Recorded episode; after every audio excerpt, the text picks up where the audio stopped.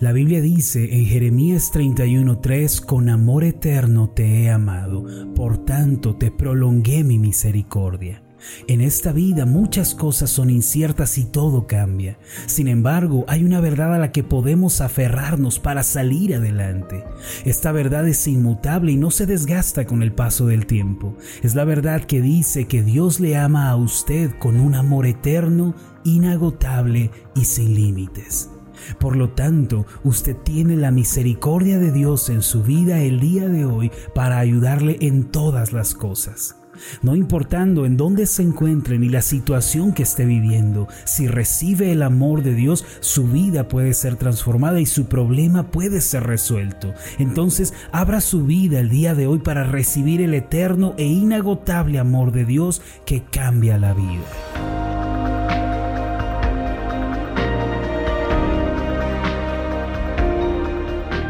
Estás escuchando Meditaciones Ascender con el pastor Marlon Corona. Acompáñanos esta semana a continuar escuchando la serie titulada Cómo enfrentar las adversidades. El tema de hoy es Si mi pueblo se humilla.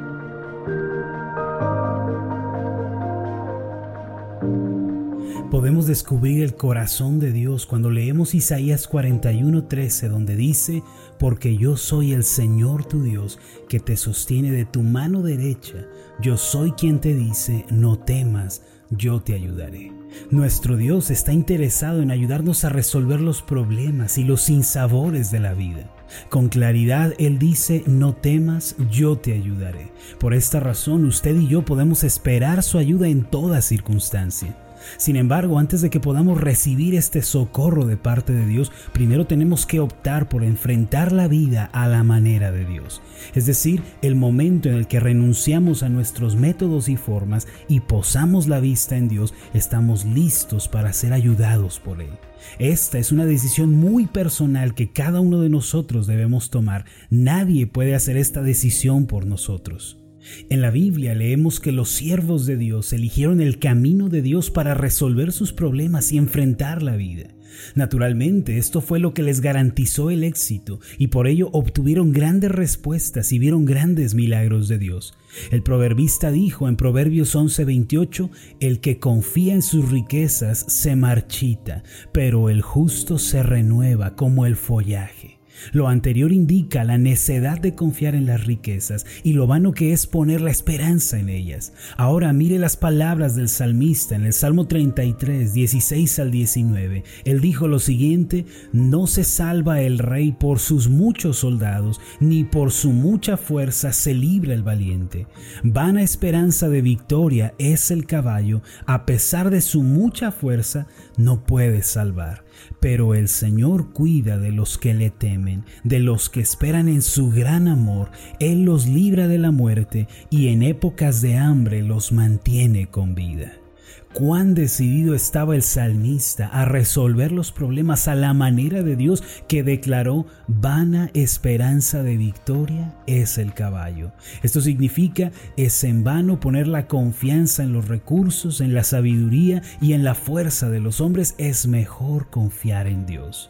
El escritor resalta que los que esperan en el gran amor de Dios recibirán su cuidado, ellos serán librados de la muerte y en épocas de escasez Dios mismo les suplirá lo que necesiten. Quiero aprovechar para preguntarle cómo está usted enfrentando la vida.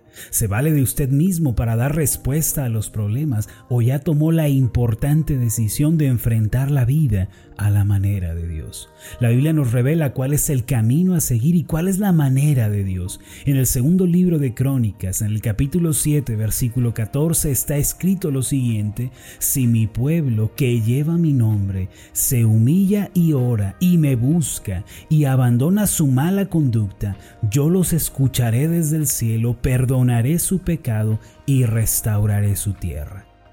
El primer paso que debemos dar para enfrentar la vida y los problemas a la manera de Dios consiste en, como dice este pasaje, humillarnos delante de Él.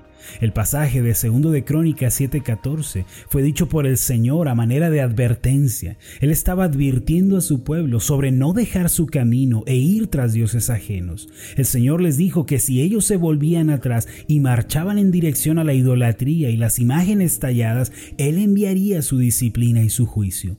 Cuando ellos comprendieran su gran error y estuvieran listos para ser restaurados, entonces Él pediría del pueblo lo siguiente, si mi pueblo que lleva mi nombre se humilla y ora y me busca y abandona su mala conducta, dice el Señor, yo lo escucharé desde el cielo, perdonaré su pecado y restauraré su tierra. Este, mis amados, es el camino a la restauración, a la sanidad y también a la vida. La primera lección que debemos aprender hoy y poner en práctica es la de humillarnos ante Dios y rendirle nuestro ser. Sin embargo, puede que nos preguntemos qué significa humillarnos ante Dios y qué quiere decir la Biblia cuando menciona si mi pueblo que lleva mi nombre se humilla. Debemos darnos cuenta de que nosotros somos el pueblo de Dios. Esto es así porque hemos creído en Jesucristo como nuestro Salvador y hemos sido lavados en su sangre. Primera de Pedro capítulo 2 versículo 9 y 10 dice así, pero ustedes son linaje escogido, real sacerdocio, nación santa, pueblo que pertenece a Dios para que proclamen las obras maravillosas de aquel que los llamó de las tinieblas a su luz admirable. En el versículo 10 dice, ustedes antes ni siquiera eran pueblo, pero ahora son pueblo de Dios. Antes no habían recibido misericordia, pero ahora ya la han recibido. Por lo tanto, al creer en Jesucristo, hemos venido a ser parte del pueblo amado y escogido de Dios. Nosotros que antes no éramos pueblo y que no habíamos conocido la misericordia, ahora somos un pueblo amado con amor eterno. Por ende, humillarnos delante de Dios es un asunto que nos corresponde a nosotros el día de hoy. Si somos honestos, los problemas surgen a menudo en nuestra vida cuando nos volvemos altivos y somos orgullosos delante de Dios. El orgullo es un pecado que acompaña al hombre desde la caída. Adán y Eva, los primeros progenitores de la humanidad, ellos dieron la espalda a Dios y a su mandato y se volvieron egoístas. Este mismo pecado ha sido heredado a toda su descendencia. Incluso los hijos de Dios a diario nos vemos tentados a incurrir en esta misma falta. Aún dentro del pueblo de Dios, tristemente, se encuentran aquellos que no se someten a Dios y actúan de acuerdo con sus ideas humanistas. Muchos dicen, está bien creer, pero no pienso que deba hacer algo más. O reclaman, sí, he creído en Cristo, pero no quiero volverme religioso. En otras palabras, aunque puede que vayan a la iglesia y conozcan cosas de la Biblia, muchos no están dispuestos a rendir su vida ante el Señor. Desde luego, la expresión si mi pueblo que lleva mi nombre se humilla es una frase que incomoda a los que viven inmersos en el humanismo de nuestros días. Ellos dicen, ¿cómo voy a poner a alguien en primer lugar antes que a mí? ¿Cómo voy a permitir que alguien esté sobre mí? Sin embargo, debemos rendirnos ante Dios y considerarlo como el dueño de nuestras vidas. Él es más grande que nosotros, mis amados. Debemos analizar nuestra vida cuidadosamente a fin de comprobar que no haya ningún indicio de orgullo en nuestro corazón. No olvide la advertencia que hizo el proverbista. Al orgullo le sigue la destrucción, a la altanería el fracaso. Esto se encuentra en Proverbios 16, 18. En otras palabras, el sufrimiento comienza cuando el orgullo y la soberbia dirigen nuestra vida. Ahora, para que podamos experimentar la sanidad y la restauración de Dios y para que nuestras oraciones sean respondidas, primero debemos tratar con los problemas espirituales. Por eso el primer paso que debemos dar es el de humillarnos delante de Dios. Ahora, ¿qué significa humillarnos de acuerdo con la enseñanza bíblica? Humillarnos ante Dios significa volvernos de todo corazón a Él, es rendirnos por completo a su voluntad y estar dispuestos a obedecerle con sinceridad. Hoy en día muchos cristianos practican el formalismo y la tradición, es decir, no hacen las cosas de corazón corazón, sino por costumbre. Asisten a la iglesia el día domingo solo para justificar su frialdad espiritual el resto de la semana. Dios, mis amados, no se merece eso. Dios no merece lo que le sobra al hombre. Una persona que se ha humillado es aquella que busca al Señor de todo su corazón. Para este tipo de personas, Dios es el primer pensamiento en la mañana y asimismo el último al acostarse. Si de verdad nos hemos humillado ante Dios, entonces le buscaremos compasión en su palabra y por medio de la oración. Nuestros corazones arderán al rojo vivo por estar a solas con Él. En resumidas cuentas, se trata de vivir una vida de obediencia y servicio incondicional a Dios.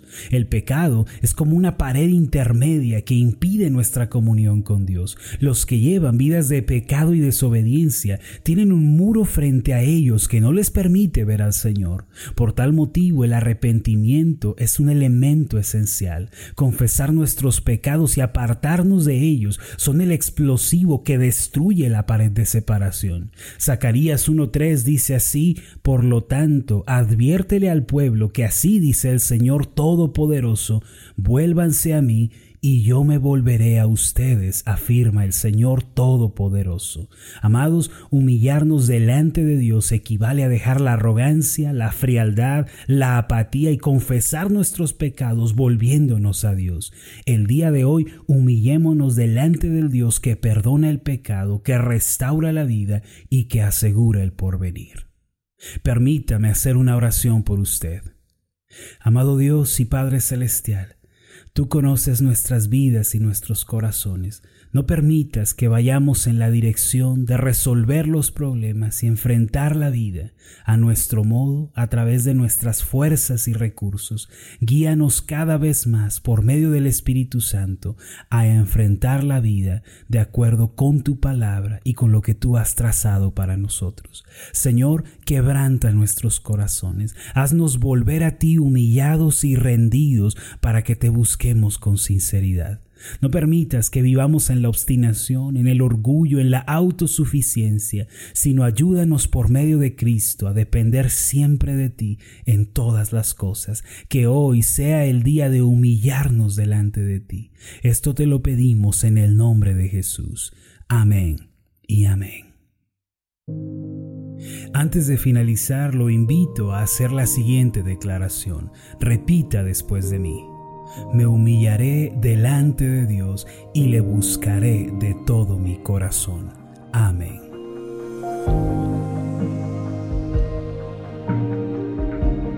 Hola, ¿qué tal? Mi nombre es Marlon Corona, soy el pastor de la iglesia Ascender en la ciudad de Zapopan, Jalisco, en México. Le agradezco mucho por haberme seguido con esta meditación. Mi oración siempre es que usted sea prosperado en todas las cosas y goce de una buena salud, así como prospera en su alma. Lo invito a que ore por las meditaciones Ascender y le pregunte a Dios cómo puede usted ser de bendición para este ministerio. Las meditaciones Ascender son impulsadas y apoyadas por nuestros oyentes. Reciba un fuerte abrazo de mi parte. Que Dios le bendiga. Hasta la próxima.